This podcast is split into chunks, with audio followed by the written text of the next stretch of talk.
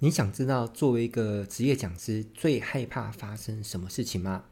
亲爱的朋友，你好，欢迎来到跟着威廉学知识变现这个节目哦。那今天这一集节目呢，是我这一系列单元当中的第一集。好，那这一集我就想来跟你聊一下，呃，作为一个职业讲师，呃，最恐惧发生的事情有有哪些呢？虽然职业讲师做得好的话，收入是还不错哦，但是并不代表他是没有压力的哦。那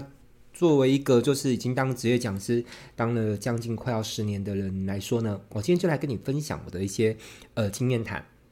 呃，首先是前一阵子呢，我们办了一堂课，那邀请到我的一个好朋友，也是企业内训讲师的一个非常卓越的一位讲师哦、就是罗一耀罗老师。他来帮落水的讲师班授课的时候呢，提到他认为讲师最害怕发生的两件事情哦，发生的简直就是噩梦。第一件事情就是答应的日期呢，结果呢，你当下没有登记好，那导致后来嗯，就是。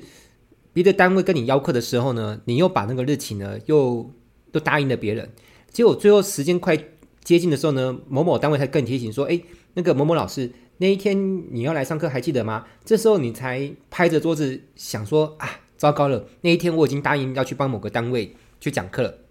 好，我想如果你当讲师当得够久，那我觉得可能或多或少都有可能发生过这么一次。好，那就连我我也发生过那一次，好，真的是吓都吓死了。好，所以我觉得我们人常常都会过分的对自己的记忆力呢太有自信。好，所以这边跟你分享一句话，就是凡事要相信记录，而不要相信记忆哦，因为记忆有时候会出乱子。那更不要相信说等等再记这种事情，因为等等你就忘记了。我们时常遇到什么事情当下没有记好，都想说啊，那我先把手头的某件事情。呃，先做完，比如说先洗个碗啦，哦，还是怎么样，然后想说待会再去记，结果待会你就忘记了，哦，所以请大家养成一个习惯哦，就是如果有什么事情需要记录哦，就是不要等一下啊，哦，就是当下就把它记起来。比如说你答应了一个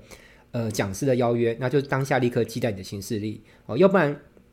万一你没有记录下来，结果你之后啦，哈，把那个行程排去做别的事情。然后结果人家提醒你要上课的时候，或者人家也未必会提醒你啊，人家可能以为时间到你就会出现嘛，结果你没有出现，诶，这个不要小看这事情，这可能发生一次哦，你的整个讲师的职业职业生涯就会受到很大的打击。好，我不敢说把保证全毁了，但是人难免会犯错，但是但是我觉得你的这个讲师的信用可能会遭到很大损伤，而且有时候这个事情是会传出去的。好，然后第二个害怕的事情就是陷在车阵当中啊，哈，比如说你正要赶去某个地方，好，结果眼看着那个上课时间就快到，结果可能因为路上塞车还是怎么样的。好，那我这边我曾经在过去的职业生涯当中也发生过一次，是我要去外县市讲课，结果搭高铁不小心在车上接一通电话，那对方又是属于那种讲话比较。呃，怎么讲？比较长舌，比较唠叨的，然后讲了好久好久。然后我接他电话呢，接的因为分心嘛，所以我就不小心坐过站。然后坐过站之后呢，还要再搭回去，那就就很晕倒了哈。所以呃，我这边想要跟你分享，就是说，如果你有一天出去外县市，然后是搭高铁或是类似的啊，呃，记得设闹钟哦，就是你就设好，就是预计，像我都是设说，呃，快要到站前的可能前三分钟。或五分钟就会响起来，好，那这样车上我如果就是分心做别的事情，不管是接电话或是写讲稿，好，或是睡着，起码我还醒过来。但是其实我后来在高铁上，我就干脆不要接电话，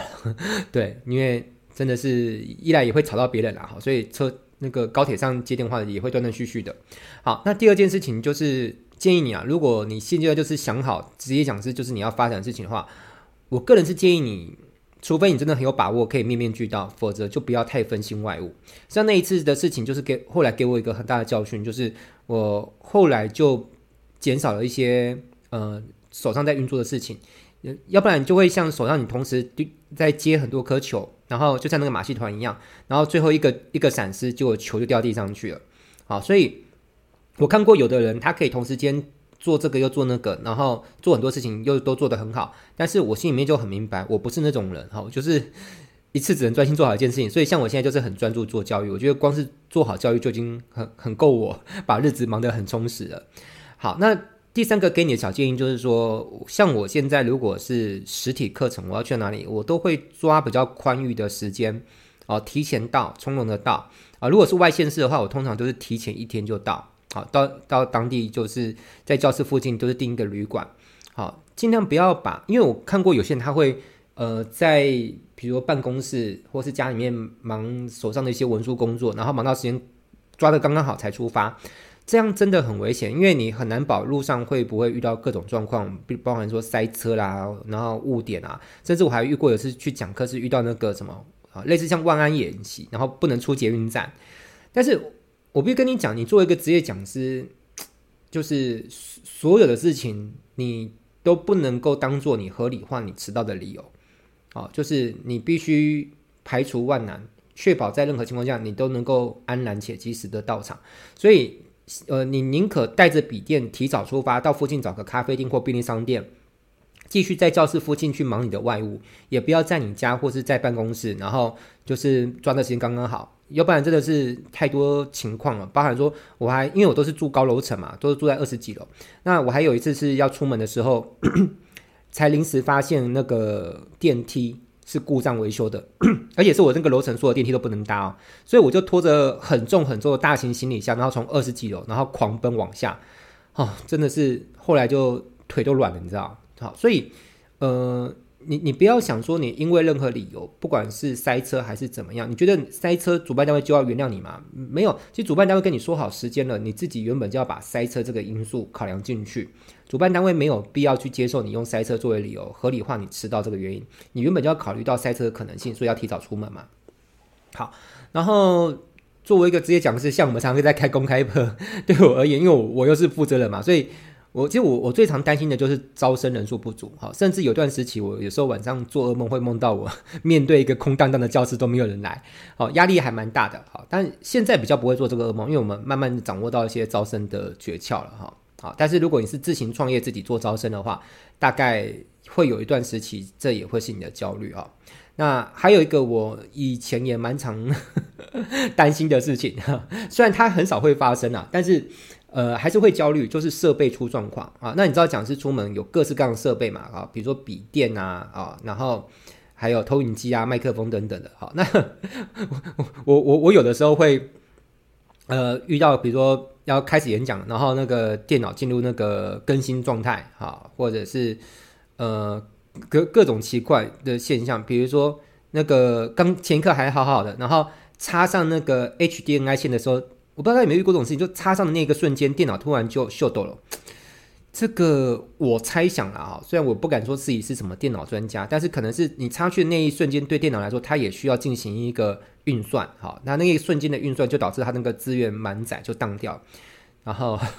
就就尴尬了。好，你你就得要呃气定神闲的，然后不能慌张，你就继续拿着麦克风继续讲，然后你身边有个小帮手帮你把电脑重开机。好，但。最怕的就是情况，就是说你那个电脑刚刚曾经修改过讲稿，然后还没存档，就重重开机之后，导致你的讲稿呢是呃修改前的进度。好，这个有发生过的，就中国历史来说这种，那就会 很喘，你知道吗？好，所以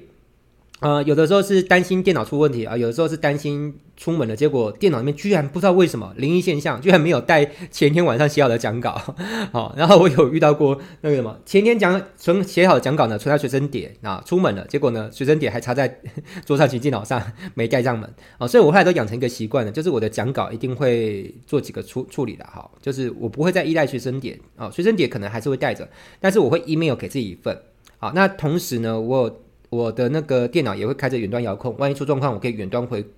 遥控回家去取得讲稿。那还有一件事情，就是我现在讲稿都会存在电脑里面一个专属的资料夹，该资料夹是可以自动同步呃连接到云端的。好，这这一点我觉得还蛮重要、蛮实用。我常常遇到有些老师，他的电脑可能被偷了还是怎么样，导致那个讲稿就没了。好，这真的是很恐怖。好，所以建议大家可以使用一种服务，我个人用的是叫 OneDrive，好，它是微软一个服务，它可以在电脑面设定一个资料夹，然后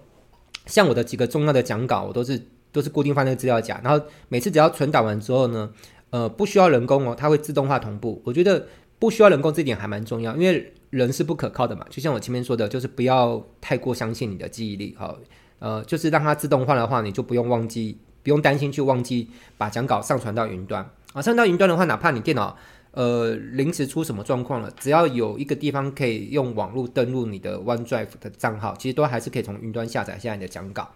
然后有遇过各种情况，就是电脑明明带，但不知道为什么就是接不接不上哦。那有一段时期，我都会 三不五时做这种噩梦。那当我遇到这种噩梦的时候，我有个神奇的奇妙咒语可以保护自己哦，就有点像那个哈利波特的那个那个，就是有一个神奇的咒语可以保护自己。这个咒语我也可以跟你分享，就是每当我遇到噩梦的时候呢，我就会在梦境里面讲出这句话，就是这太糟糕了，这一定不是真的，这我应该在做噩梦吧。然后很神奇的是，每次只要当我讲出在梦境中讲出这句话，我就会醒过来，呵，有点像那个全面启动里面那个那个就是有受过这个精神训练的人哈，我我有一个自我训练过的精神意志力，所以我可以从噩梦中醒过来。好。然后还有一个，我觉得也是讲师会很害怕出现的状况，就是呃生病啊，或者是喉咙出状况。那像以我来说，我有一段时期，应该说早期，我都是蛮容易感冒，我一年会有四次感冒，然后每一次感冒都要花一个月才会好，都要一直吃药吃一个月，然后会很容易咳，而且那个咳很麻烦，就是最后带着一点轻微的咳，那都以为快好，但是就是。那个以为快要好会会会持续很久，可能持续两周到三周，然后就是咳咳咳，然后然后都要尽量不讲话，然后惜话如金，然后休养到快好的时候呢，偏偏下一场演讲就到，然后演讲因为会让喉咙出力嘛，导致那个咳嗽的情况又又恶化了，然后又要继续休养，然后休养到快好的时候呢，下一场演讲又来了，感觉就是一个无无无间咳嗽地狱，你知道吗？好，很痛苦。然后后来我听从医生的建议去。做了一个小手术，然后手术完之后就嗯不再会有这种情况。像我现在就是很少感冒，最近这几年除了确诊之外，我基本上就没有再感冒过了。好，那呃，接着我最近也发现，就是我身边有些讲师的朋友啊，我看他们的脸书啊，然后就是 po 说他们感冒了。其实我我真心能够体会他们感受，因为我也是个职业讲师。其实职业讲师真的很害怕发生这种事情。一旦发生这种事情，你可能就要跟原本邀客的单位。跟他说抱歉，哈，对你，你，你，你只只好就是爽约了这一次，对不对？好，那一一来你的 credit 会下降，二来你的收入也会下降。好，那我在这边给给诸位几个建议了哈，就是我的呃真心的分享，就是通常我的讲课前一天呢，我就不会吃太有刺激性的东西，比如说我很爱吃麻辣锅，但是讲课前一天我是基本上不会吃哦，不会去冒那个险。好，有时候 不要说吃辣的，有时候我们不小心。被自己口水呛到都有可能导致喉咙会不舒服个一两天，对不对？好啦，所以讲课前一天哈就不要冒险哈，不要去赌哈，我们赌不起哈。那讲课前几天哈，我就会特别注意自己的身体状况，就是其实你要带着意识，知道你的健康不是你一个人的事，你的健康跟其他人有关。好，所以你要为自己保持自己的健康状态要负责。好，因为一旦你你生病了。哦，如果你是上班族，你可能就休假损失一天的工资，对吧？可是如果你是职业讲师，你要知道你能不能出席一场活动，能不能有一个良好的表现，其实关系到另外一家公司的营收。那所以拜托，请请怎么样照顾好自己的健康？哈、就是好像以前有个广告台词嘛，就是你的健康就是我的幸福。如果你是落水的讲师的话呢，你的健康就是我们的营收。好，那还有就是。就是我觉得对自己的状况要了解啊，像我我本身因为我是南部长大的嘛，哈，虽然我是台北出生，可是我在南南部长大，所以我，我从小就习惯生活在一个比较温暖的地方。所以既然我是这样自我了解的话，像前一阵子我去台北出差，那那时候刚好有寒流来。呃，一般人可能就会冒险啊、呃，就是觉得说没关系啊，就几天呢也还好。但是我连一天或是住一个晚上的险我都不会冒，我就带了一个大大的暖炉在旅馆，我就把暖炉接上去。好，因为我不会冒险说，呃，被子盖厚一点就好了啊，或者衣服穿暖一点就好。因为哪怕你被子盖得够暖，其实有时候空气当中你呼吸到冷空气都有可能导致感冒。好，所以就好像在，我现在回想起来，如果那一次去台北出差，我没有带着暖炉，估计那一次我就感冒了。好，但所以。对自己的身体状况你要很清楚，然后不要去冒险。然后还有就是要跟同行打好关系。像呃几年前我有一次真的是生病的时候，呃我当时是邀受邀到某个单位去帮忙讲课，那我就找了我的一个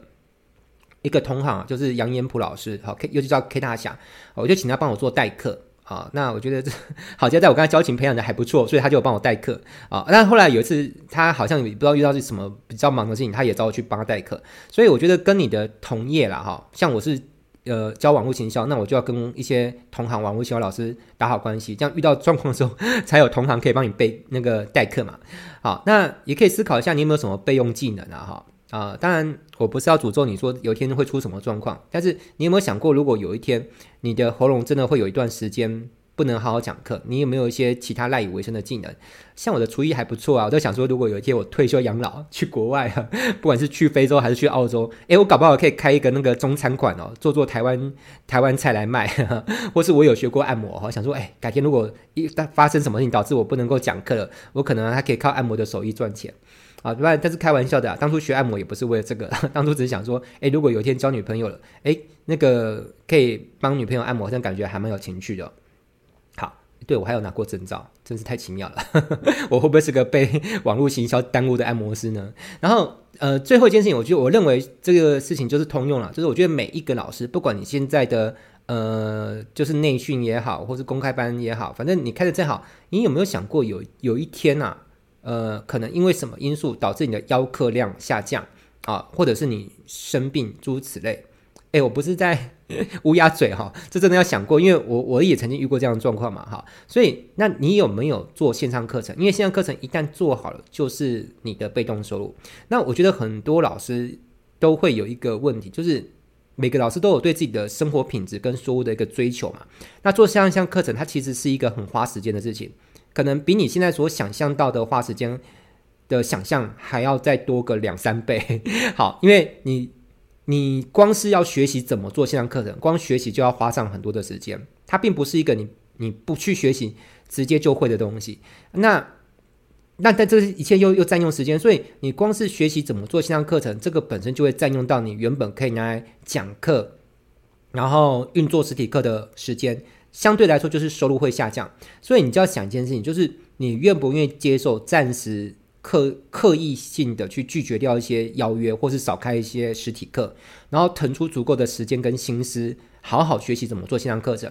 这个事情要早点意识到，因为一旦做好线上课程，你就多了一个被动收入。好，那像我现在，呃，每一个月都还会领到可能去年、前年甚至好几年前做好的线上课程所卖出去带来的收入，即便那个课程我现在已经不投入任何一秒钟了，它还是在帮我赚钱。那亲爱老师，其实有一天我们终究会变老，对不对？对啊，这个是阻挡不了发生的事情。那当我们年纪变老，那精力衰退，各方面的还有世事无常的变化，你有没有一个备胎去替你带来收入？这个也是值得我们一起好好思考的问题。好，那最后在这个单元当中，如果你觉得今天这个内容还不错，那我有一个心智图，我会放在本期节目的下方。如果你想要下载的话，是可以点下方的链接去下载的。好，那我。我本集单元当中，我提到那个罗老师，好，罗伊尔老师，他有在我们这边有开课，我也有呃把他的链接放在下面。那还有就是，如果你有想要学习怎么做线上课程的话，我们也有一些相关的呃活动，那你可以一样在那个节目的下方呢去找到那个链接，可以报名我们相关的活动，学习怎么做线上课。OK，那就这样子，我是威廉老师，我们下期节目再见喽，拜拜。